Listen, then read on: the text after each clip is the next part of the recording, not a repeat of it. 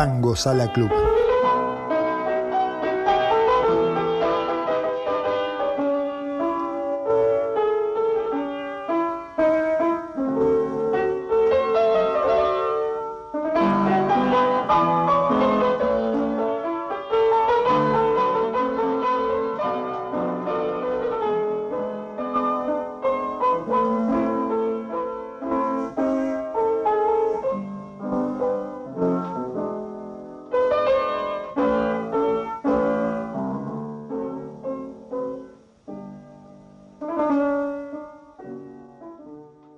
Bienvenidos a Tango Sala Club, el podcast de tango más escuchado en el mundo, pero eso no sería posible sin la ayuda de todos ustedes, nuestra audiencia. Muchas gracias por apoyarnos, por los mensajes que nos mandan, por el aliento que nos dan.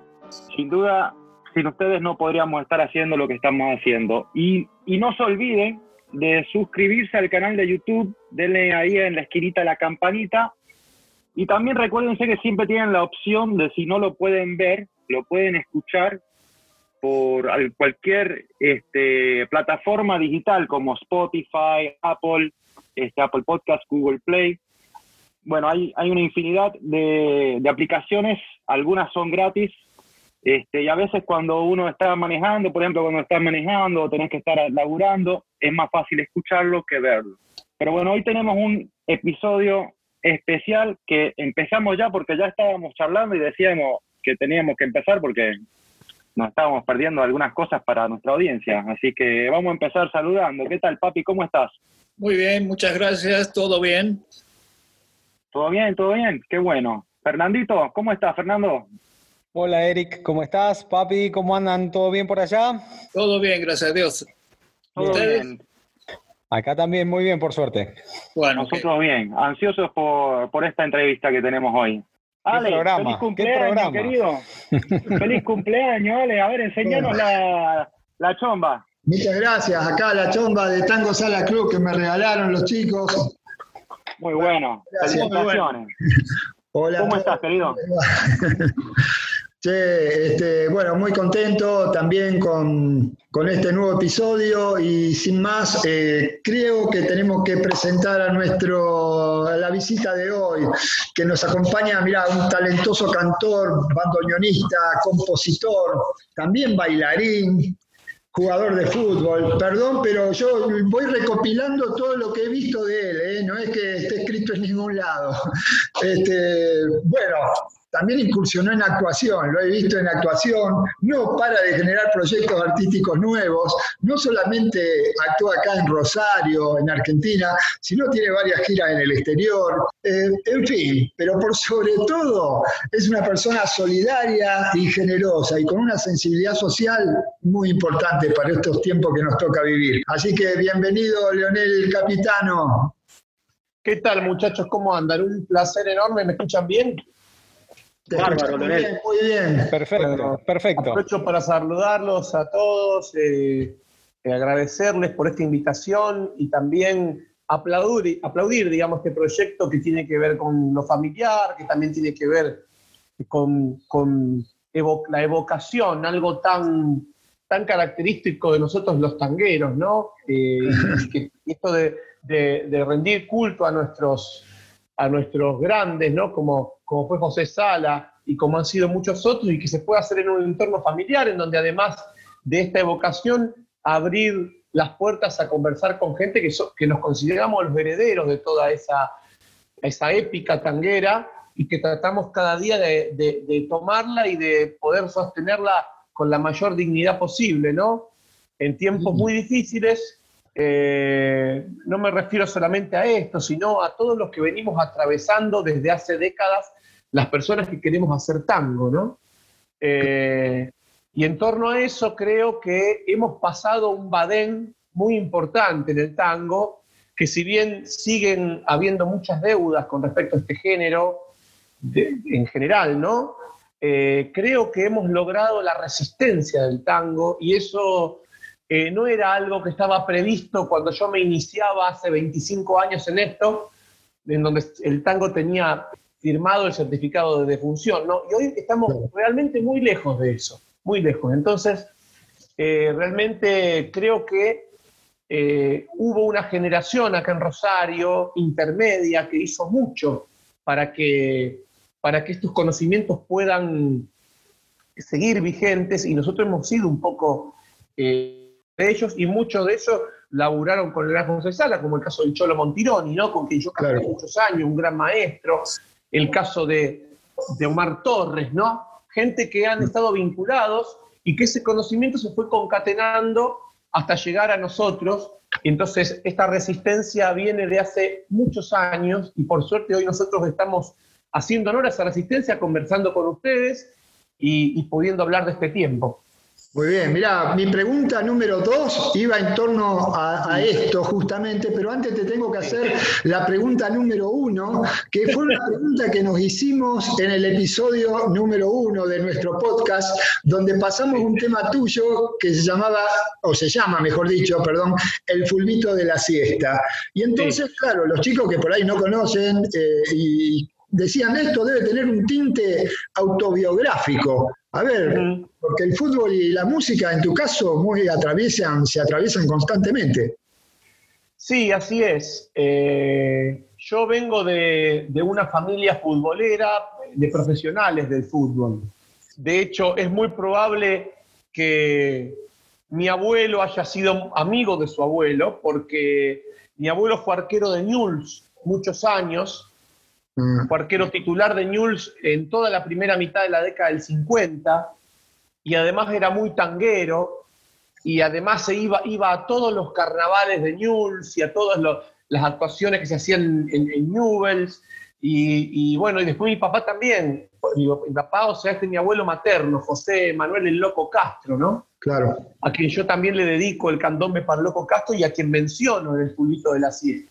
Y también mi papá, Salvador Capitano, que eh, eh, o sea, no su hijo, sino esto es por parte de padre, eh, también fue técnico de Newell's y, tiene una larga trayectoria como entrenador. A mí me tocó también jugar muchos años, principalmente en Renato Cesarini, que es la, la escuela de fútbol en la cual nos formamos los capitanos, digamos.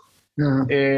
después yo tuve un problema en la vista bastante severo, yo tengo solamente un resto de visión del 25%, y después seguí jugando en deporte adaptado, ¿no? en, fútbol para disminuidos visuales. Es decir, que hay una historia familiar y una historia de una épica futbolera que yo quise expresar en este pulvito de la siesta, donde también se atraviesan ciertas preferencias dentro de la ideología futbolística, ¿no? Entonces, pues un tema que fue un tema del cual yo volví a componer después de algunos años de sequía, como digo, en 2004 saqué este tema y bueno, dio el puntapié que me empieza a animar con nuevos, a componer nuevos tangos. Así que es un tango que yo quiero mucho y que a la gente le suele gustar mucho también. A mí me encanta, Leonel, por eso se lo hice escuchar en el primer episodio, ya lo largamos.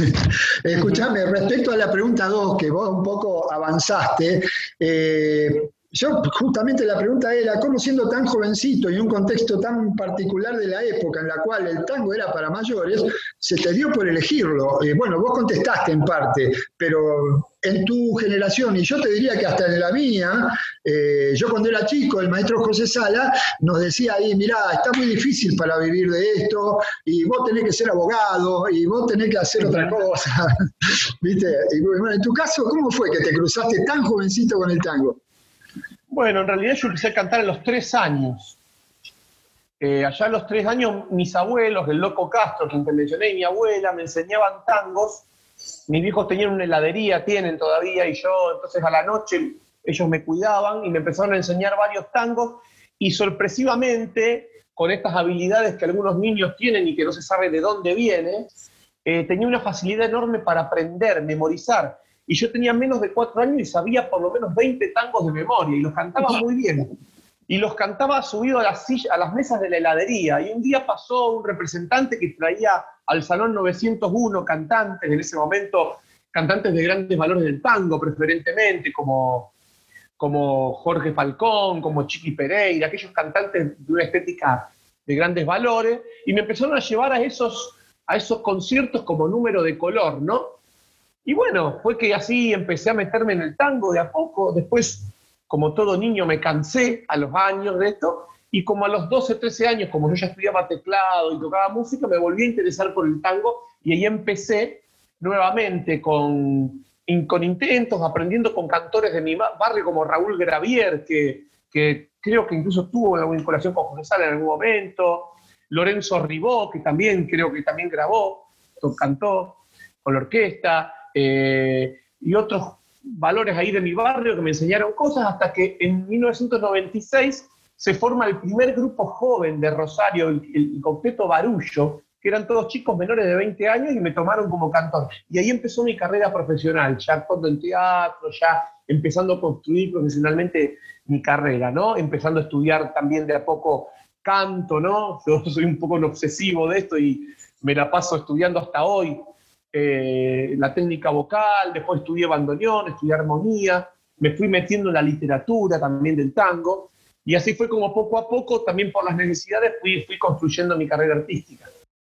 Leonel, este, el otro día estaba escuchando el programa de, Pablo Marchetti de, Puro Verso, de la, de la 2x4, y mencionan el tango salganeado, con, que toca Joel Tortura el piano y, y cantás vos.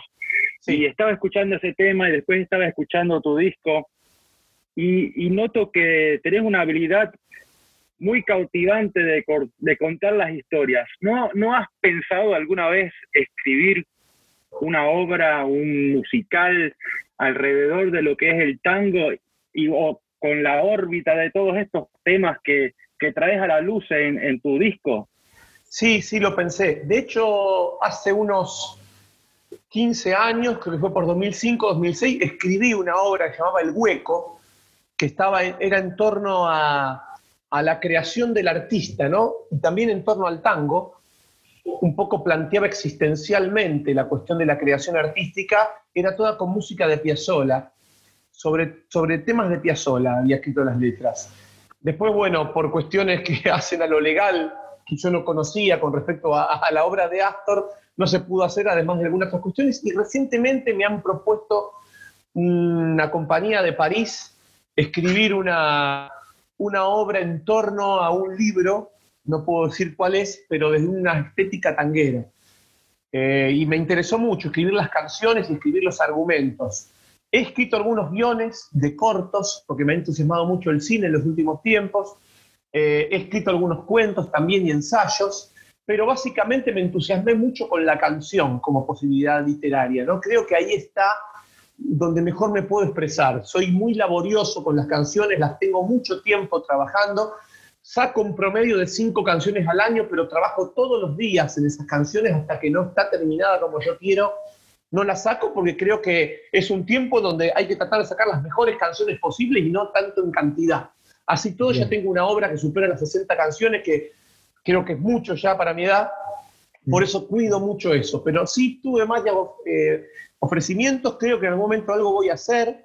Me entusiasmé mucho después de haber interpretado la opereta María de Buenos Aires en Europa, que me gusta, me gusta la escena, y después de haber hecho las últimas producciones que hicimos, como Puscantropus de Guerrilla Cultural y esta película que hicimos en Cuba recientemente, me está entusiasmando mucho ese lenguaje porque como yo llevo ya tanto tiempo en la música, en, un momento es como que necesitas expresarte desde otros lenguajes, ¿no? Lo que querés decir, lo que querés, eh, digamos, eh, manifestar. Entonces, realmente estoy considerando hacer algunas cosas como esas. Bien. Qué bueno, me alegro mucho. Escúchame, vamos al primer tango que queremos compartir con, nuestro, con nuestra audiencia, que, bueno, después nos contás un poco. A mí me parece que es una declaración eh, de amor y una declaración hacia el sentido de pertenencia al tango que tenés vos. Pero bueno, después me contás. Eh, vamos a escuchar el tango Soy, eh, letra y música de Leonel Capitano.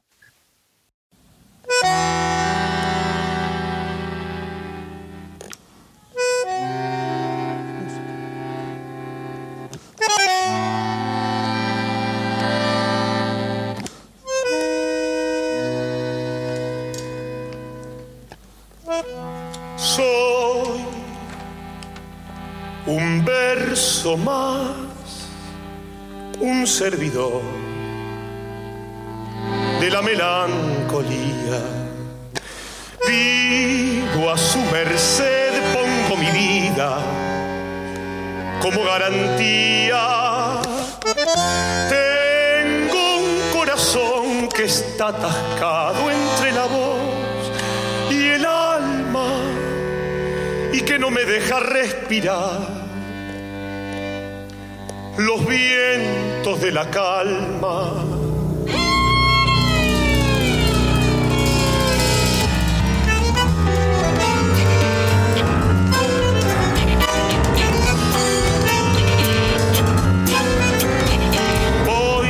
De un tango que acaricie el filo de mi canto, piel de mi desnudo visceral y cauce de mi llanto, tango como el semen y el sudor, y el hambre que me abrace cuando una mujer me duela hasta en la sangre, tango de mis cosas que decir, te necesito tanto, llévalas con vos, que dentro mío ya no las aguanto.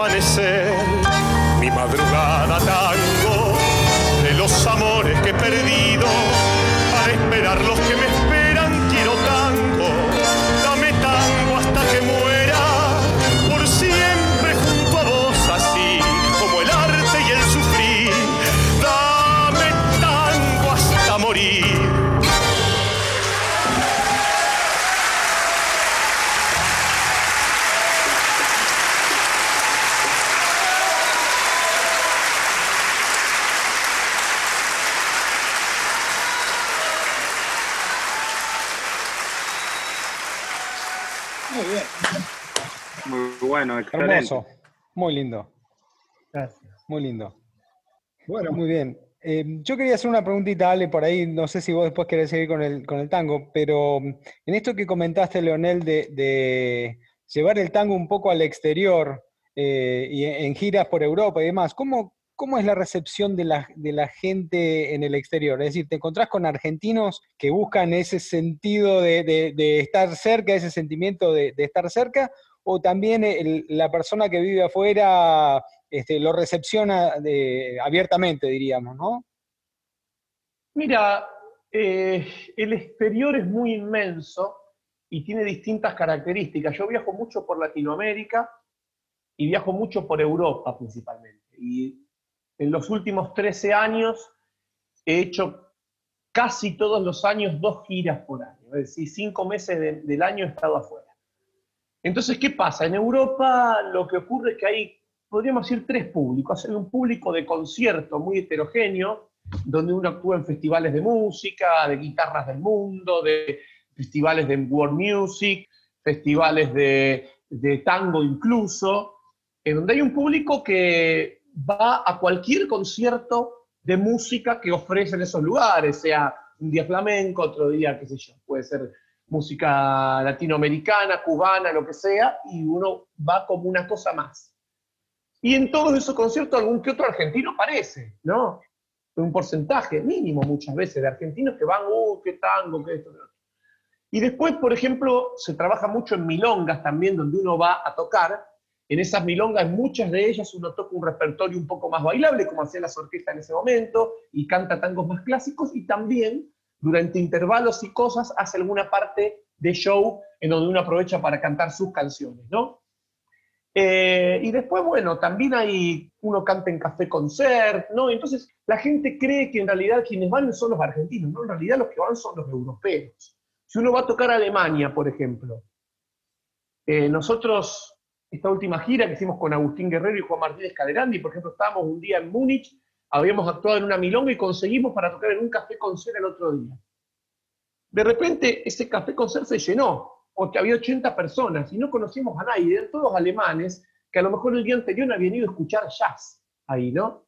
Entonces, la gente, a uno lo asombra, como pese a no entender el idioma, muchos sí, porque siempre hay alguno que estudia español o alguna cosa así, eh, uno a lo mejor en inglés también puede explicar brevemente de qué se tratan las cosas, y la gente toma, recibe esa emoción por más que lo literario no, no lo entienda. Entonces, el público, a mí me ha tocado cantar en lugares inverosímiles realmente, ¿no? Cosas, lugares rarísimos, qué sé yo, por ejemplo, un festival que organizamos en un fiordo en Noruega, en un fiordo en donde en invierno viven siete personas, y en verano hicimos un festival y fue gente de lugares cercanos, Stavanger, eh, hasta gente de Oslo vino, y entonces tocamos ese día, y tocamos y dábamos clase de tango, y, y, la música para Milonga, y dábamos conciertos, y hablábamos de la historia del tango, y la gente es ávida de escuchar y de, recibir. Eh, entonces, bueno, generalmente el público es muy heterogéneo, muy heterogéneo, pero es mucho más el público que no es argentino, muchísimo más. La gente no sabe, pero por ejemplo, hoy prácticamente no queda ciudad de Italia. Uno va a Italia, por ejemplo, ¿no? No queda ciudad, pueblito de Italia donde no haya por lo menos una escuela de tango. Por ejemplo, les doy el caso, yo soy de familia siciliana. En Sicilia soy de un pueblito que se llama Alexandria de la Roca, que es un pueblo de 3.000 habitantes. Cuando yo fui por primera vez a Alexandria de la Roca en 2004, no conocían nada de tango, ni en la región había ya un festival de tango en Catania, que es la ciudad más grande y todo esto. Bueno, ahora hay un profesor que en el pueblito este mío enseña tango, en el de al lado otro que enseña. Y así se van juntando 7, 10, 20, 14 y terminan siendo una comunidad de tango, ¿no? Así, es lo, eso es lo que ocurre con el tango y en el mundo. Entonces, eh, por eso yo hablaba de que esta resistencia eh, hoy no para, porque realmente el tango ya no es solamente nuestro, es del mundo, por más que uno defienda que el tango está constituido por procesos sociales y culturales y no es, no es una cuestión de consumo el tango. Eso es lo que yo manifiesto en Soy, en ese tango que acabamos de escuchar. Cuando surgió el tango electrónico, y al mismo tiempo el tango forex, porque era el tango que se le muestra al turista, y al mismo tiempo el tango electrónico, una cuestión que era sobre la base electrónica que el anterior año habían vendido la música árabe, en este momento vendían el tango, o sea, vendían más la palabra tango y el sonido de un bandoneón que el tango en sí, es decir, se buscaba la estandarización del tango para universalizarlo. En ese año, una banda de esas de tango electrónico facturó más que todas las bandas de tango del mundo juntas. Entonces, cuando uno advirtió ese proyecto, advirtió que había algo que no estaba saliendo bien.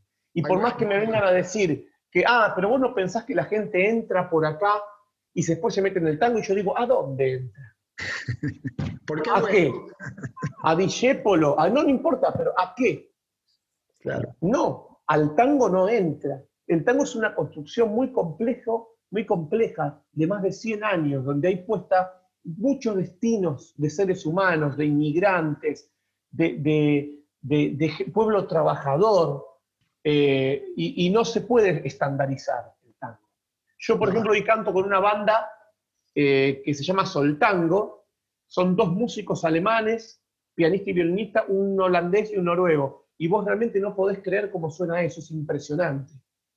Ya estudian con grandes academias de tango que hay en Rotterdam, por ejemplo, con, con ahí se me fue la hora, eh, eh, se me hizo una nube el maestro, ya te voy a decir, el maestro que la, después de Rotterdam, con los Mossalini en Francia, vienen a estudiar en la Argentina. Ya hay músicos en Europa de altísimo nivel de tango. ¿no? Es, es, mentira que para, hacer, para, hacer, para tocar tango tenés que ser argentino, ya lo demuestran los músicos europeos cómo están tocando. Pero bueno, estudiaron y se metieron en el género, ¿no?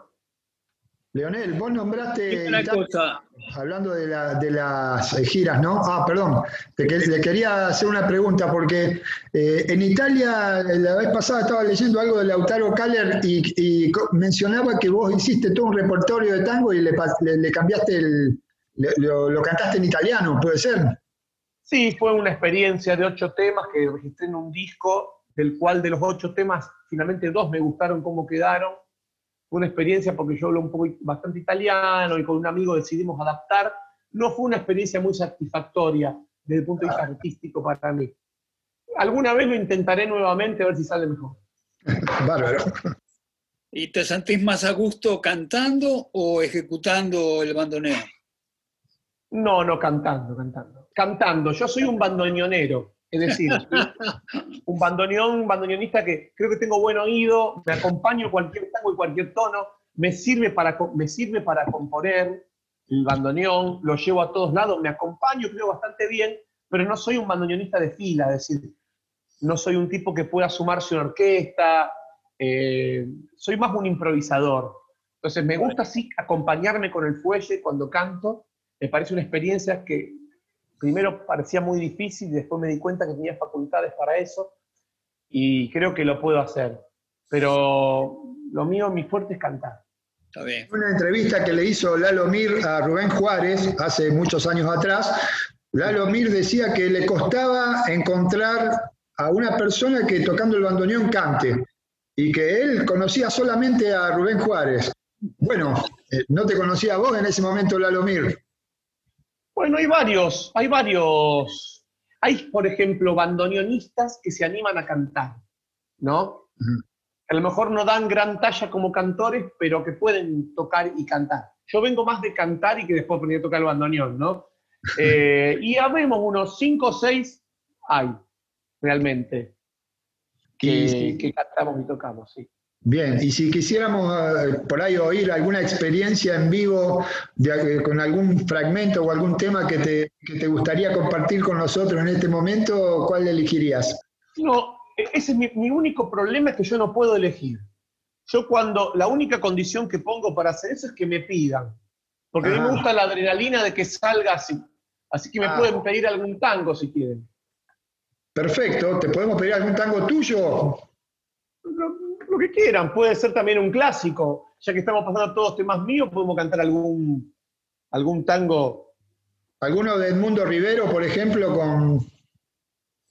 ¿De Edmundo Rivero con?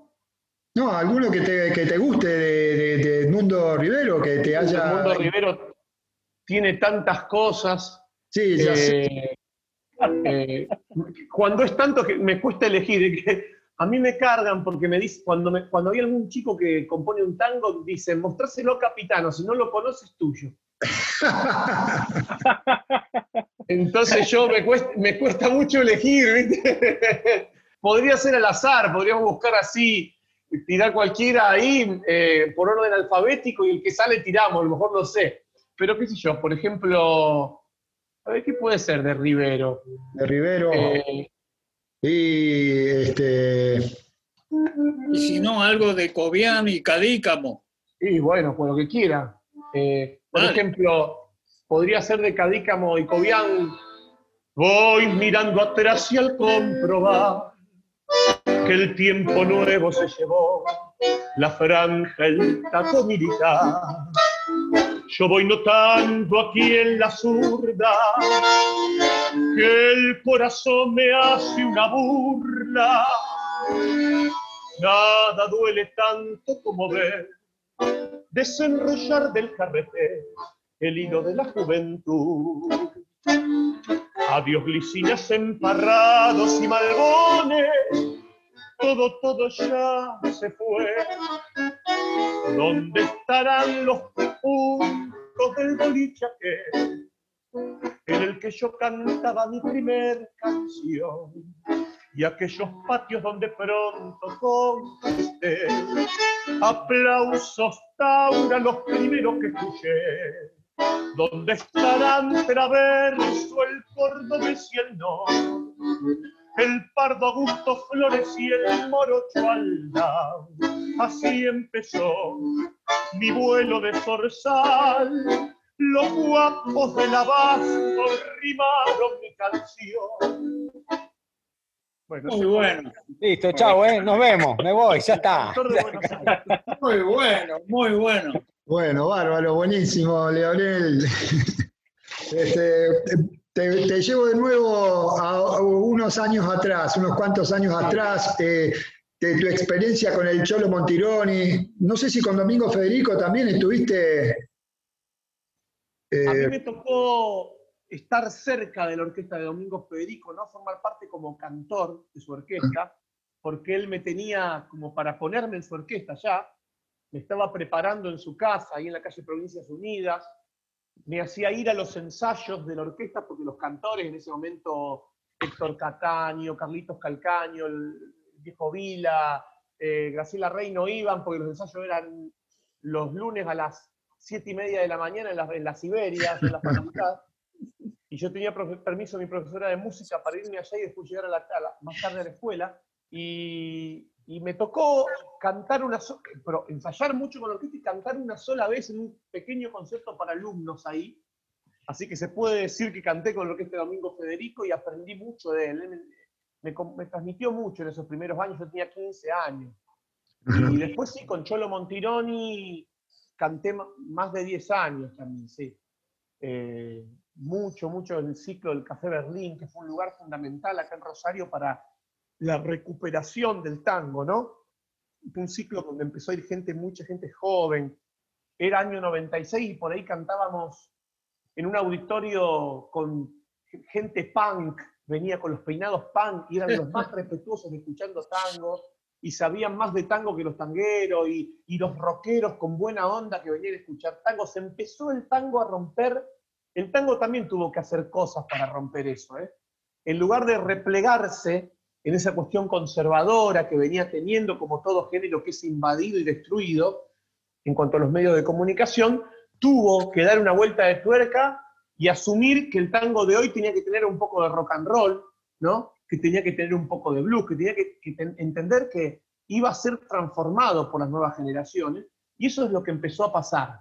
Sin embargo, no ocurrió fehacientemente esto porque hoy los músicos son de una preparación también muy tradicional dentro del tango y conocen todos los lenguajes. Pero fue ese momento de transformación finales de los 90 donde empezó a cambiar todo esto, ¿no? Respecto al tango. Bien. Eh, cuando, bueno, eh, eh, yo quería hacer una, una pregunta respecto a, los temas, ¿no? Hay temas que a mí no me cabe duda que vos empezás con la letra y después le pones música. ¿Qué sé yo? Cuando escribiste lo de Maradona, me imagino que habrá sido así. ¿No se te ocurrió una melodía y después escribiste lo que escribiste para la canción de, Diego? Y, Mira, oh. es raro que yo escriba primero la letra. Generalmente hay dos posibilidades he escrito, nunca escribí la música entera primero y después le puse letra. Sí es verdad que generalmente lo primero que me viene es la música. Ah. O, o, simultáneamente un verso musicalizado. Entonces, a partir de ese momento, si yo necesito extender un poco más lo que quiero decir, suelo extender más la música. Hay veces que la idea poética me viene y a pesar de no estar aún definida y ubicada métricamente, luego que escribo la música, ahí recién entra la letra, porque yo soy muy minucioso para trabajar esta mm, simbiosis entre la letra y la música, necesito que estén bien conjugadas. Entonces, generalmente escribo la letra primero, eh, la, la, música primero, y muchas veces he escrito letras para músicas que ya existían. Eso sí, lo que nunca hice, salvo una vez a pedido, fue musicalizar un texto que ya existía. Yo creo que no conviene escribir la letra primero porque la música no tiene sinónimos. En cambio, uno puede adaptar lo que quiere decir de la letra agregando una sílaba más, cambiando una acentuación. Entonces yo trato primero de ir o simultáneamente o que avance primero la música en torno a una idea poética que yo tengo previamente. Leonel, el otro día mi viejo contaba que a José Sala, cuando salía por la calle, iba a Sadaic, lo paraban los letristas, no sé, viejo, contale cómo era la historia, porque era al revés, me parece. Llevaba, siempre llevaba una partitura, eh, eh, un par de partituras en, el bolsillo de la chaqueta del saco, y cuando se encontraba con algún colega, digamos así, algún director de alguna de las orquestas que, estaban actuando en Rosario, o incluso en Buenos Aires lo he hecho, eh, entonces, este, en, medio de la conversación, sacaba la partitura y este, le ofrecía en la conversación a, su colega de que incluyera ese tema en el repertorio. Claro, por ejemplo, hubo, ¿te acordás? Vos te debes acordar de Luis Chera, de, Francisco Plano, de Garrot, Lincoln Garrot, que tenía... Conozco mucho a los hijos, a, los descendientes, a la hija de Héctor Lincoln Garrot, conocí, conocí el, el nieto de Plano tocó en un disco mío, gran violonchelista y bandoneonista ahora también. Mira vos. Claro, bueno, esa era una parte, y la otra parte era que los letristas le daban a los músicos las letras ah, para que escriban, para que escriban. Eh, bueno, eso, eso era más común en esa época y les explico por qué, no había grabador.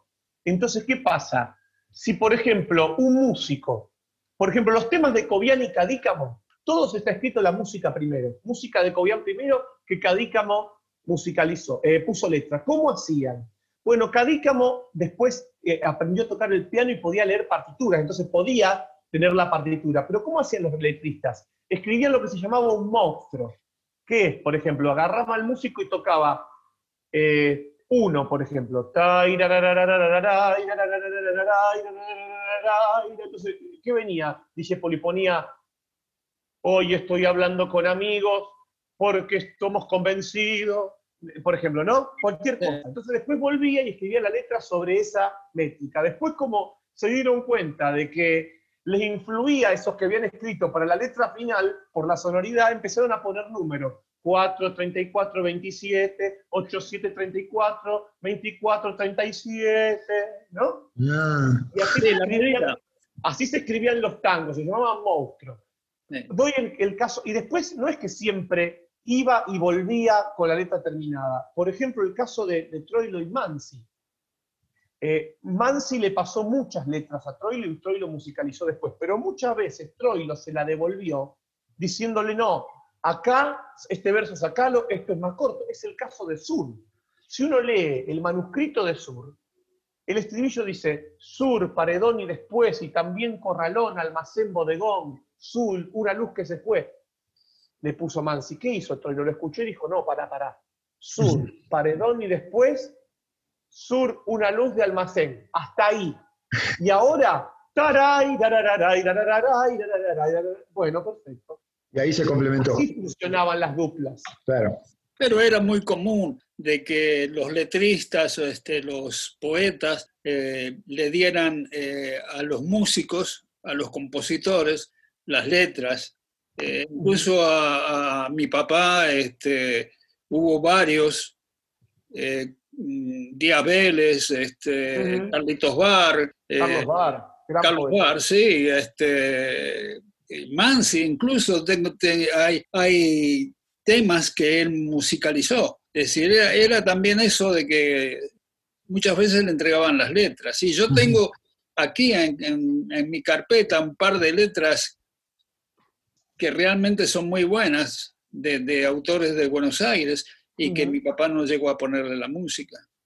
Ah, no me digas. Sería interesante verlo, ese material, para ver si finalmente le puso música a algún otro músico de Buenos Aires o si es que están eh, huérfanas, estaría interesante ponerles música, ¿no?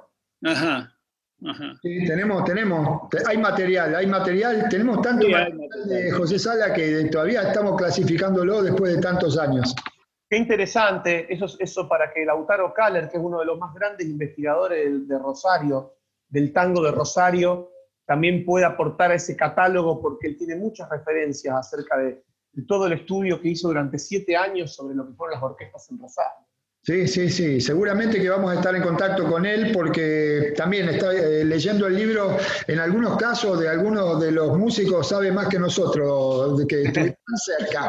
Así que realmente sorprende. Tengo el, libro acá y bueno, ya le hice una primera, eh, le escribí un poquito como para ver si logramos establecer algún contacto.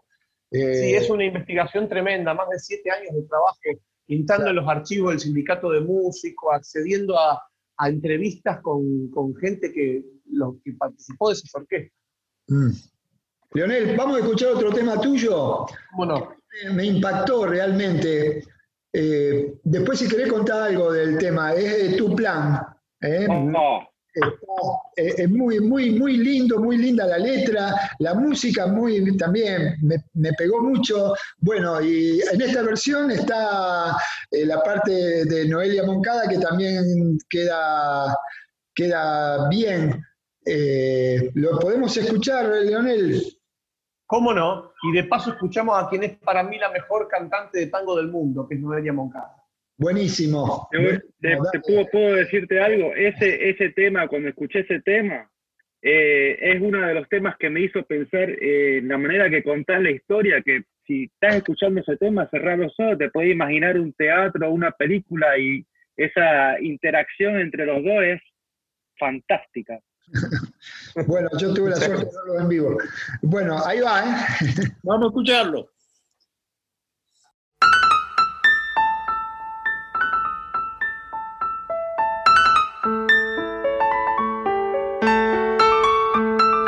Paquetas de Capitano Dividido 20 en el Teatro La Comedia presentan esta obra del compositor alemán Leonelson Kapitanov en Tristezato Cantabile, opus 24, titulado Tu Plan. Tu Plan. Te lo dicta un antepasado, profeta y sabedor de mi talón más vulnerable, de mi debilidad por los enigmas de ojos claros, tanto más si cruzan sobre estos dulces bucles a insinuar lo indescifrable. Tu plan conmigo tuvo un fin concreto, y es que antes de empezar ya era la abuela de tu nieto, y fui la solución a tu romance calculado con las cuentas del pasado y mi cuore la frutilla en tu expediente. El mismo que colgaste en las pestañas de la gente. Mediando con tu diablo y con tu Dios, improvisé la tradición de respetar lo que está escrito, pero en fin.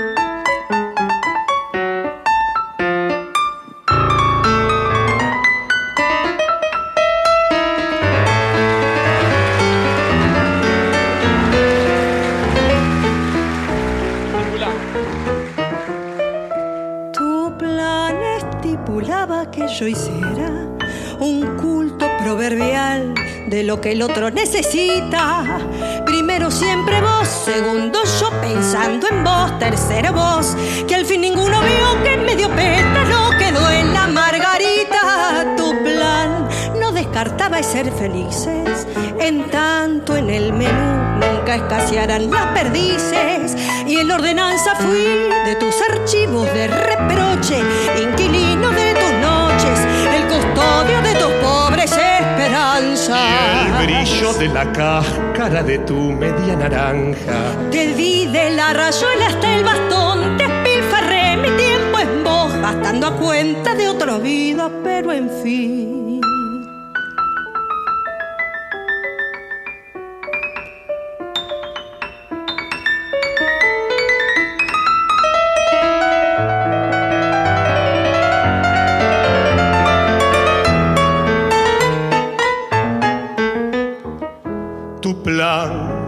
Dejó mi vida en el naufragio y no quise esperar que venga el odio a mi rescate. Primero me perdí en simulacros del olvido sin alcohol. Después en los escombros de la fe me reencontré con el de antes. Tengo voz y versos grises y con cada canción voy estrenando cicatrices. Te quise con el beso en el altar de las alturas, sin fastuosas vestiduras, con el alma y sin la firma en una hoja. Y sin las propiedades derivadas de tus hojas. Mirando tu reloj o tu novela mexicana. Con todas tus sonatas insanatas de sotana. Quise con el cuerpo del amor y la sagrada obstinación de esperar nada y darlo todo, pero al fin era tu plan.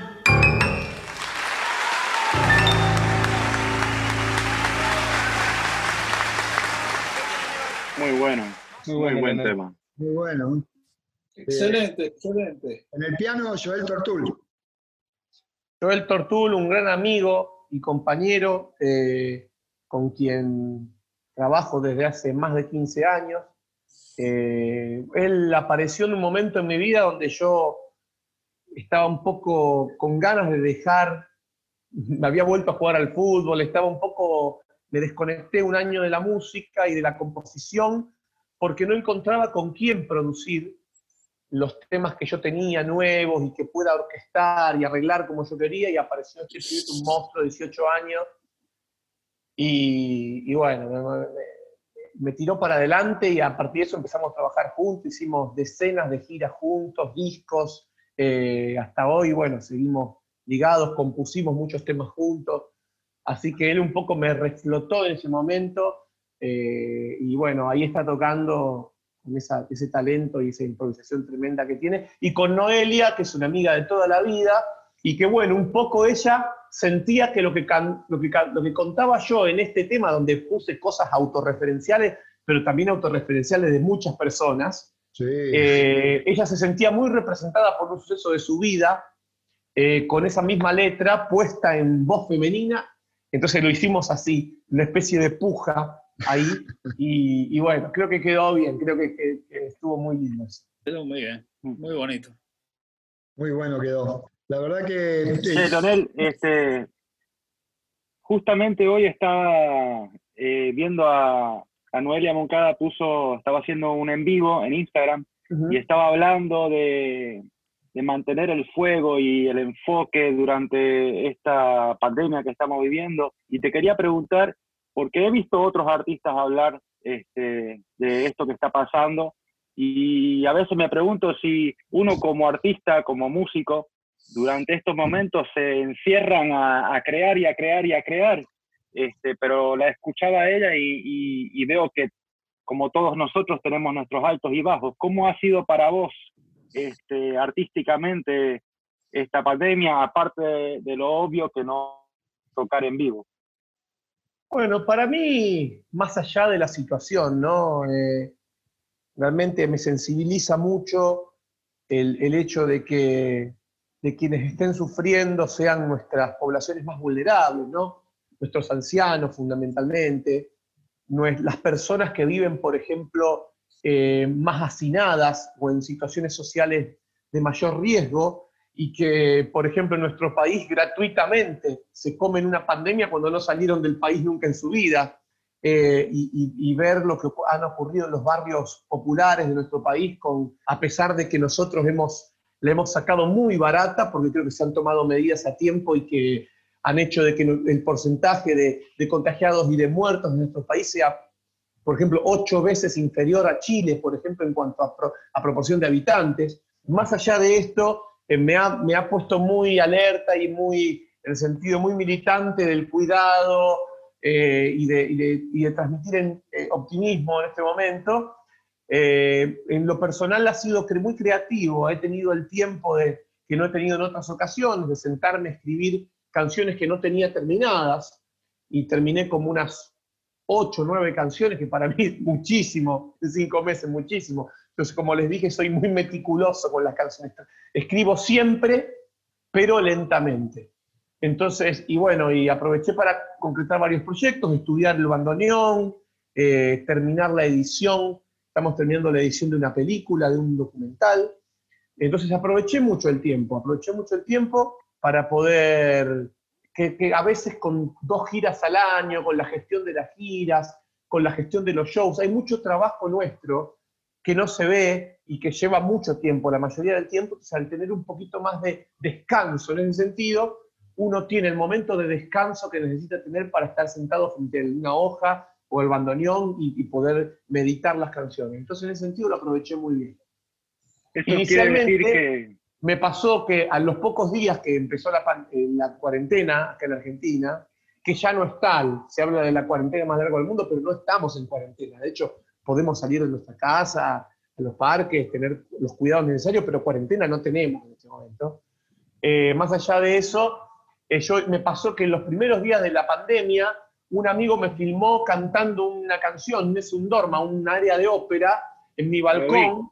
Ocurrió una cosa que pasó justo la policía, tocó bocina como aplaudiendo, los vecinos aplaudieron desde la ventana y se viralizó de tal manera, tuvo como 6 millones de reproducciones, y dije, ya está, suficiente. La verdad que me cuesta mucho aceptar de que algo que hice casi accidentalmente, más allá de que he estudiado canto lírico, todo no es lo mío, fue algo que, al término de cinco días tuviera más reproducciones que, la, que podría obtener en toda mi vida, con todas las canciones que componga, me habla de que estamos viviendo un momento complicado, ¿no? De que lo que hacemos, eh, la difusión de lo que hacemos ya ha llegado a un nivel de manipulación tan grande que prefiero no exponerme tanto a nivel de, de, las redes, salvo que, como en el caso de ustedes, pueda profundizar como ustedes me están permitiendo sobre determinados temas. Bárbaro. Eso quiere decir que eh, va a salir un disco pronto, entonces, si tenés ya ocho temas. no, no, no con estos temas Bueno, uno de los temas, sí, mira, estoy, estoy grabando en este momento el proyecto de cuatro discos.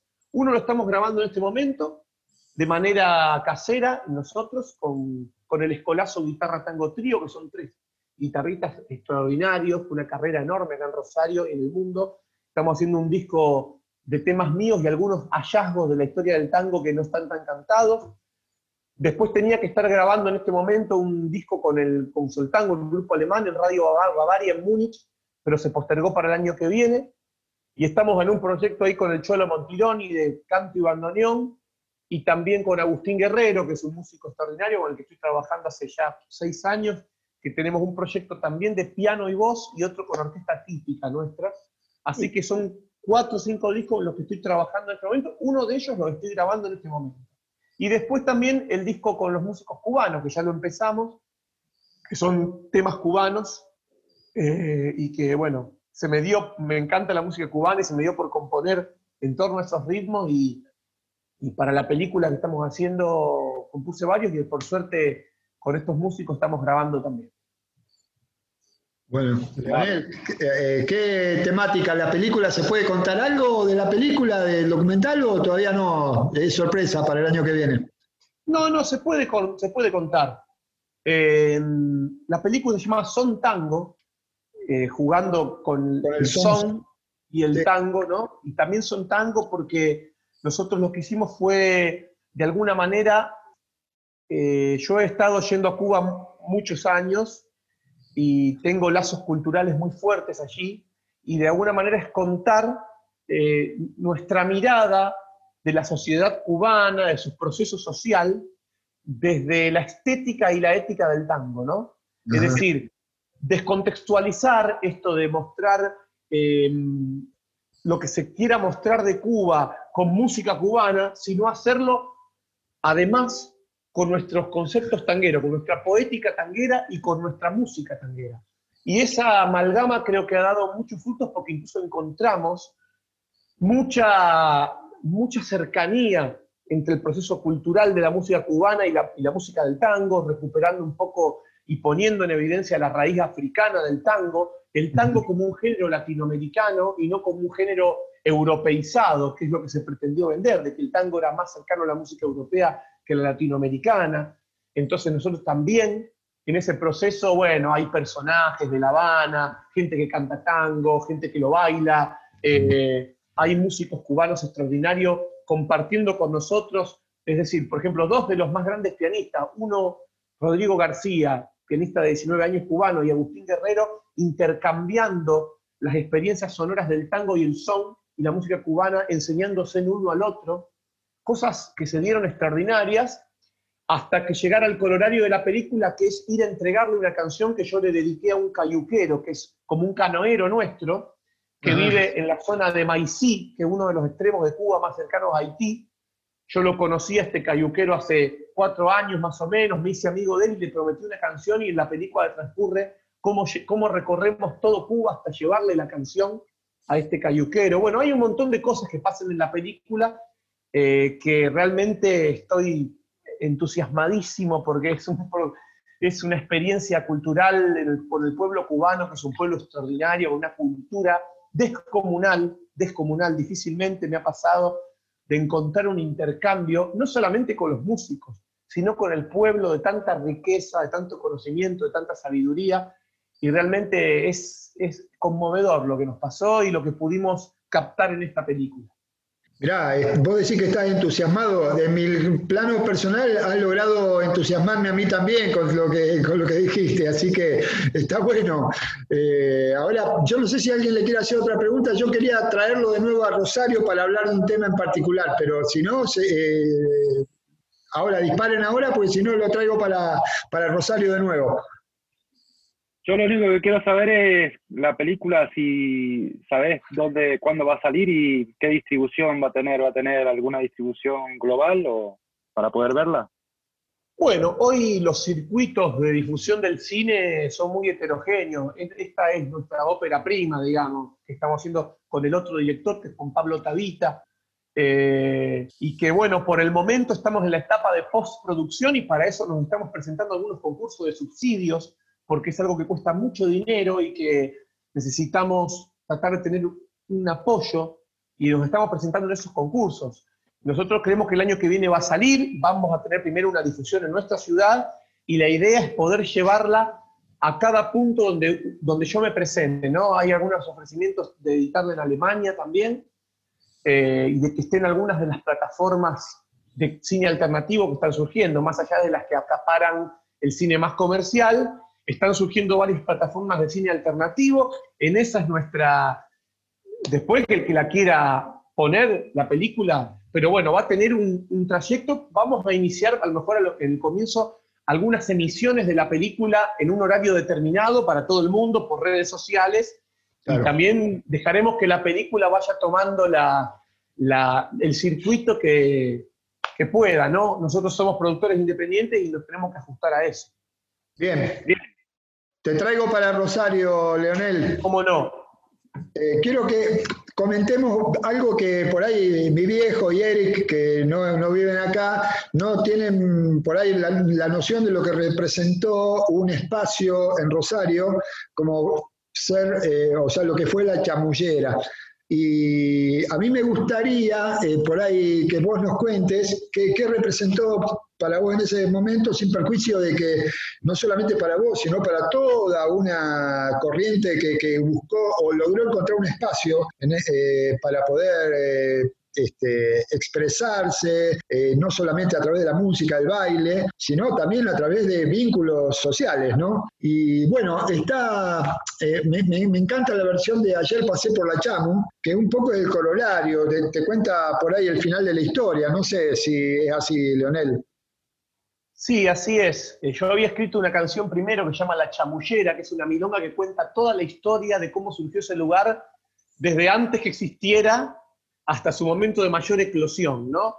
La Chamullera fue un centro cultural que se creó en la casa de un amigo en Corrientes entre 9 de julio y 3 de febrero, donde se daban algunas clases de tango y poco a poco rompiendo paredes y logrando comprar la llave de bares aledaños y cosas así, logramos un centro cultural, un espacio importante que estaba abierto todos los días del, año, los 365 días, casi las 24 horas. Y bueno, la verdad que fue la, creo yo, no digo que haya sido la primera experiencia, pero fue la, experiencia más significativa de centro cultural independiente autogestivo de la ciudad de Rosario, a partir del cual, como ejemplo, empezaron a surgir muchísimos otros. Unos 30 por lo menos en Rosario. Creo que fue la mayor expresión cultural que ha dado Rosario en estos años, todo ese movimiento de centros culturales que ahora todos están en jaque. La mayoría han tenido que cerrar por la pandemia y han tenido que dejar los lugares porque han sido lugares que se alquilaban. Y previamente a eso, por cuestiones de vecinos, por, por eh, normativas obsoletas con respecto a, decibeles de sonido, con un montón de cosas, han tenido problemas. De hecho, la chamullera tuvo como cuatro clausuras, cuatro o cinco clausuras, eh, por distintos motivos, ¿no? Intolerancia, bueno, teniendo como, como, como momento más eh, épico que en una de las clausuras, que creo que fue en el año 2002, 2011 o 2012, eh, la gente llevó el centro cultural completo caminando por calle Corrientes hasta la Plaza Pringles, y el centro cultural se instaló con todo su mobiliario en la Plaza Pringles, sillas, mesas, fue algo emocionante que ocurrió en Rosario con un camión de mudanza, fue algo increíble, y esa resistencia hizo tan visible lo de la chamullera que todas las autoridades de Secretaría de Cultura y todo tuvieron que tomar cartas en el asunto para defender el espacio. Fue algo que marcó un antes y un después, creo yo, culturalmente en Rosario, y hoy creo que ese modelo está instalado y cuando termine la pandemia van a, vamos a volver a ganar esos espacios. Y el tango, como género autogestivo, popular y nacional, encontró siempre en estos lugares autogestivos un lugar. El lugar que no tenía en los espacios donde había empresarios, ¿no?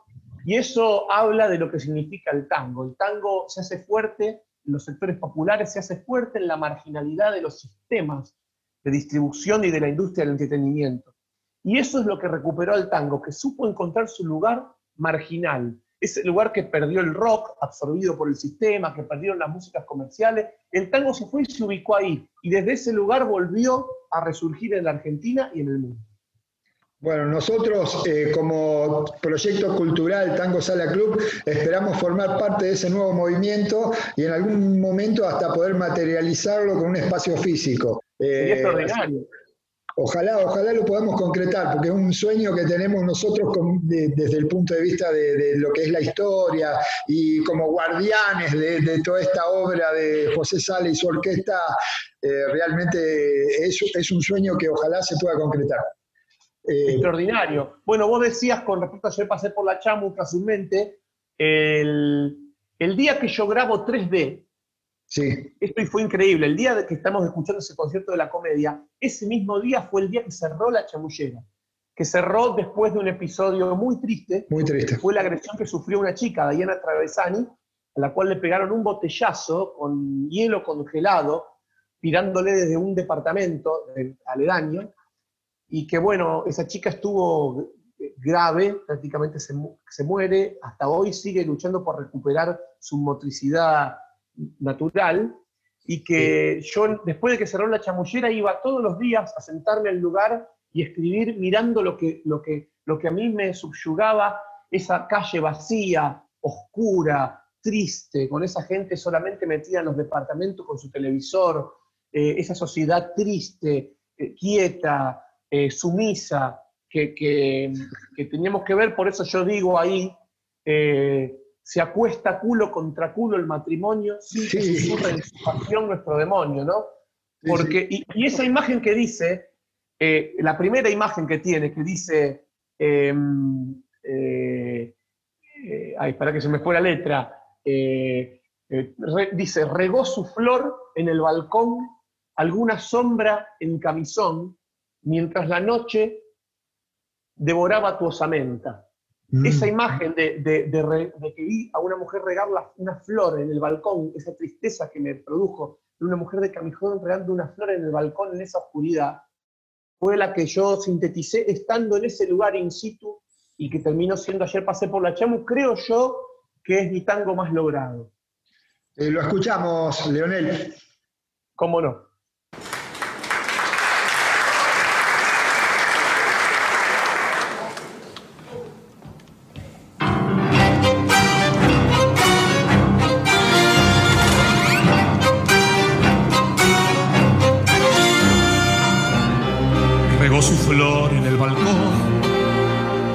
Sombra en camisón, mientras la noche se devora tu osamenta, ya de cristal y de hormigón, sojero y del bufón la madrugada de corrientes 1380.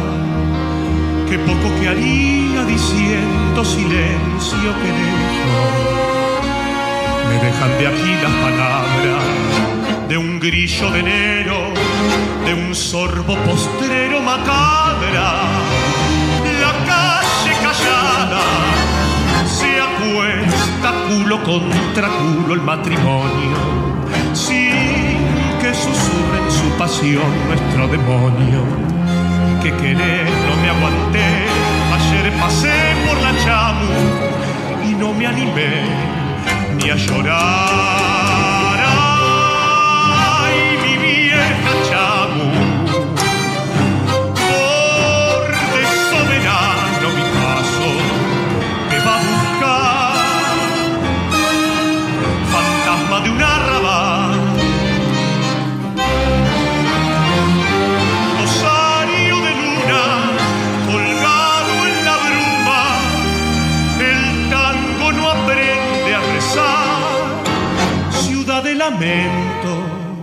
Se pudre en el viento tu paz.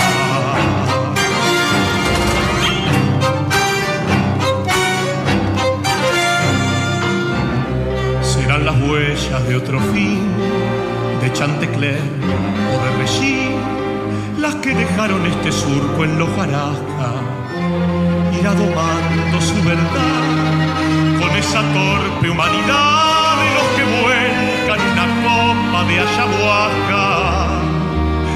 Vendrán al destierro tus locos, tus zurdos, tus perros, que lamen la mano del purga, tu alcohol mensajero, tus pibes ajenos, la turba del hambre y la duda quiero arrancarme el territorio del vecino que esconde atrás de su bostezo un asesino. Pero no sé, te vuelvo a ver partir de cada mirada, volcando tu pena, triunfar.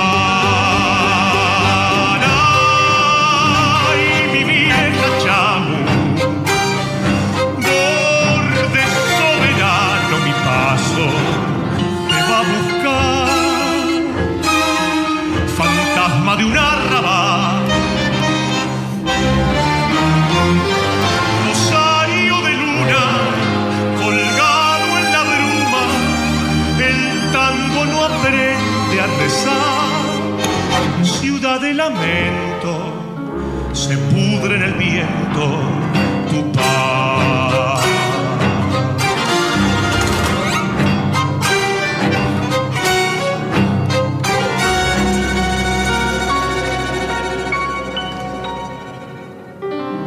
Que no le suene a maldición, ni mucho menos a canción, alguien tiene que pagar en esta cuadra. Yo sé que nunca dormirás y por la noche escucharás flacos Ricardos afinando su guitarra cuando el asfalto sangre al paso de la piba y resucite al tercer polvo tu alegría. Voy a volver con mucha sed a exorcizar botella, a tomar con ella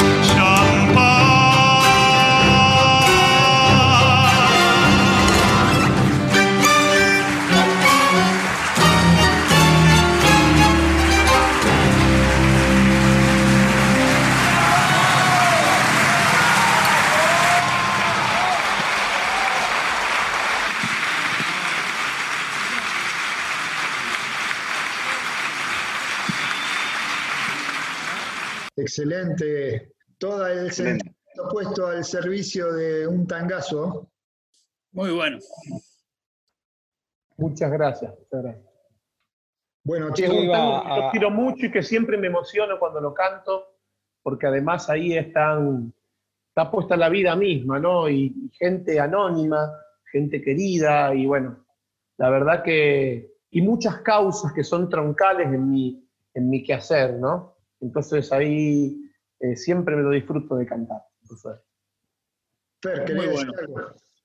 Sí, este, cada tanto voy anotando palabras que, que, pesco así en la charla mientras escucho.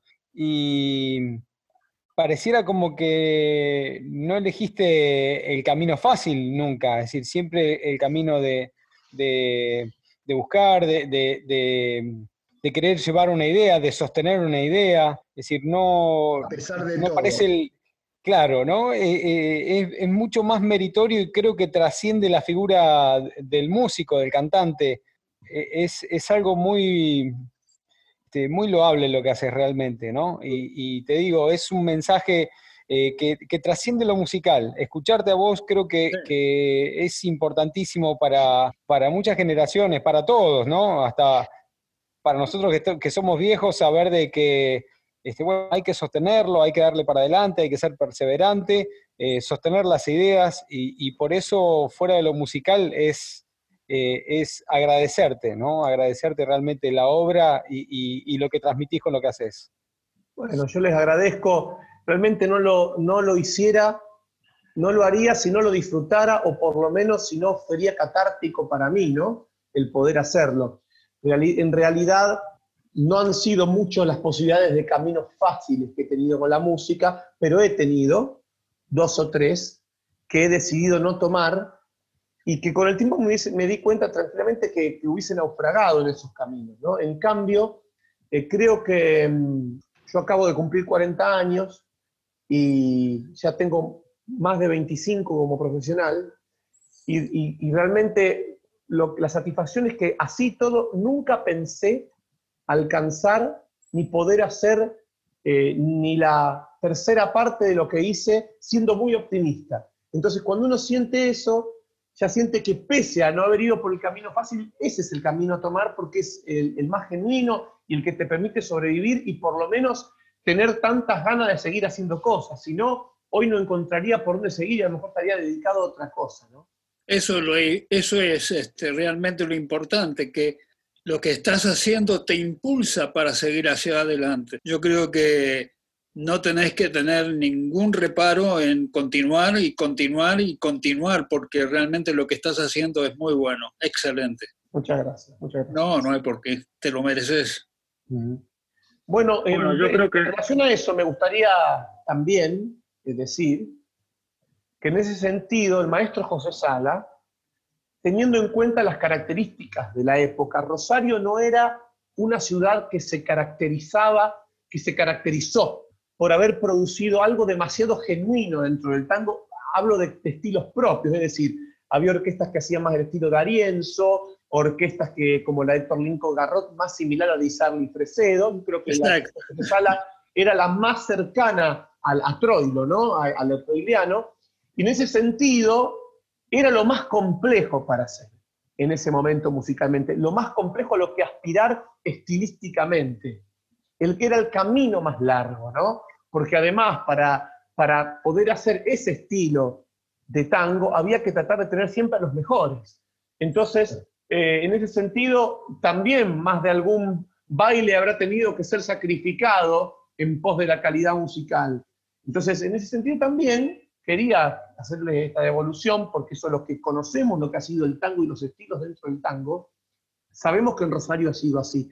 El tango en Rosario no nos ha dado, desgraciadamente, en años anteriores, eh, demasiada producción que hable de Rosario. Más allá de que los de Buenos Aires siempre decían que los rosarinos teníamos la orquesta un estilo más cansino, que sonaba bien, y que era un tango más cansino, y eso se nota en el andar, ¿no? No tan picante éramos los rosarinos, como no tan picante eran los equipos de fútbol rosarino en ese momento, ¿no?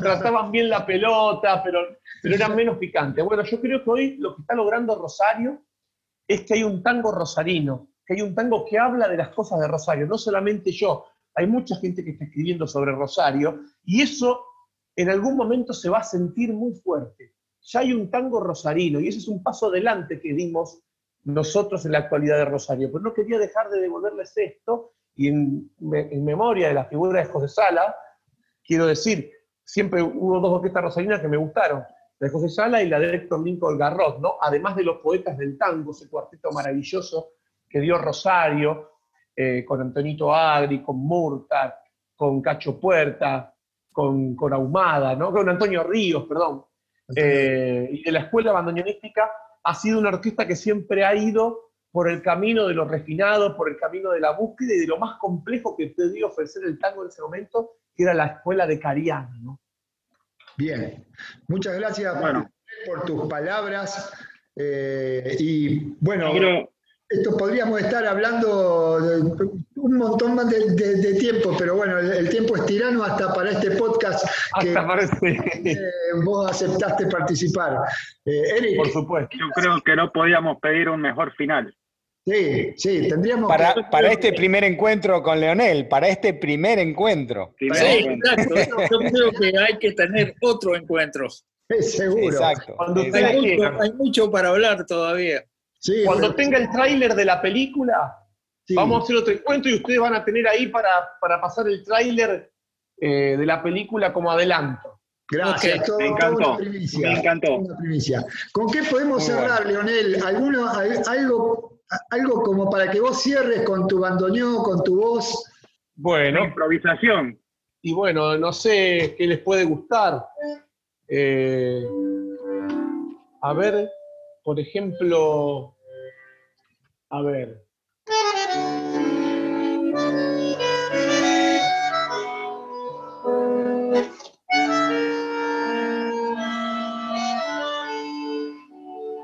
Está mirando al cielo desolado,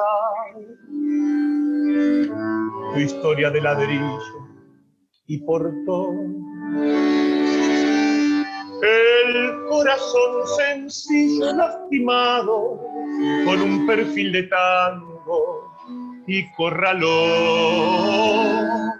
Tal vez con tu dolor arrinconado nos vio en la calle vieja el paredón y estás en esa esquina del pasado al lado de los chavas y del buzón. Patio mío, donde mamá me cebaba y el tano recio pensaba cada noche un desafío. Patio mío, de la ropita colgada de la barra que silbaba y el sabanaje bravío, patio mío, borracho de caña fuerte, yo sé que un día te irá, pero venciendo a la muerte me iré a buscar a la muerte para no dejarte más.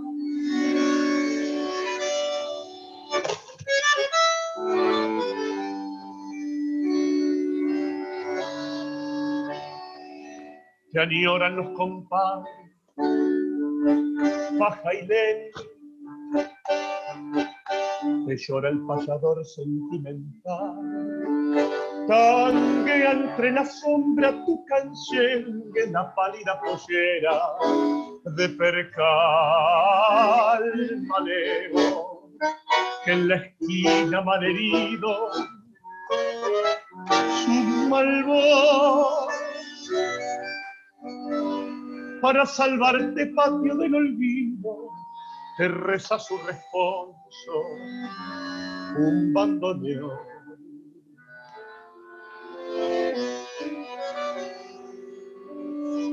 patio mío, donde mamá me cebaba y el tano recio pensaba cada noche un desafío. Patio mío, de la ropita colgada, de la barra que silbaba y el sabanaje bravío patio mío borracho de caña fuerte, yo sé que un día te irá, pero venciendo a la suerte, te iré a buscar a la muerte para no dejarte más Muy bueno, viejo. Bueno. Muchas gracias. Muchas gracias. La que tengo hoy, bueno, para adelante. Bueno, muy bien. Espectacular. Patio mío, eh, si no me equivoco, Aníbal Troilo, ¿no? Y Cátulo Castillo. Exactamente. Excelente. Leonel, muchas gracias por haber participado. Gracias a ustedes, eh, les mando un gran abrazo, estoy a su disposición para lo que quieran. Suerte con este proyecto del Tango Sala Club y espero que se materialice en un encuentro presencial muy pronto y podamos seguir cultivando el amor al tango, a Rosario y a José Sala. Seguro que sí, más temprano que Seguro que sí. Muy bueno. Bueno, chicos, hasta acá llegamos. Será hasta la próxima semana con este podcast que hemos llamado Tango Sala Club. Chao. Hasta luego. Muchas gracias. Un abrazo, Leo. Hasta luego. Saludos para Un abrazo, Leonel. Un abrazo para todos y a cuidarse mucho. Sí, un abrazo para todos. Gracias. Chao. Gracias, Leonel. Gracias.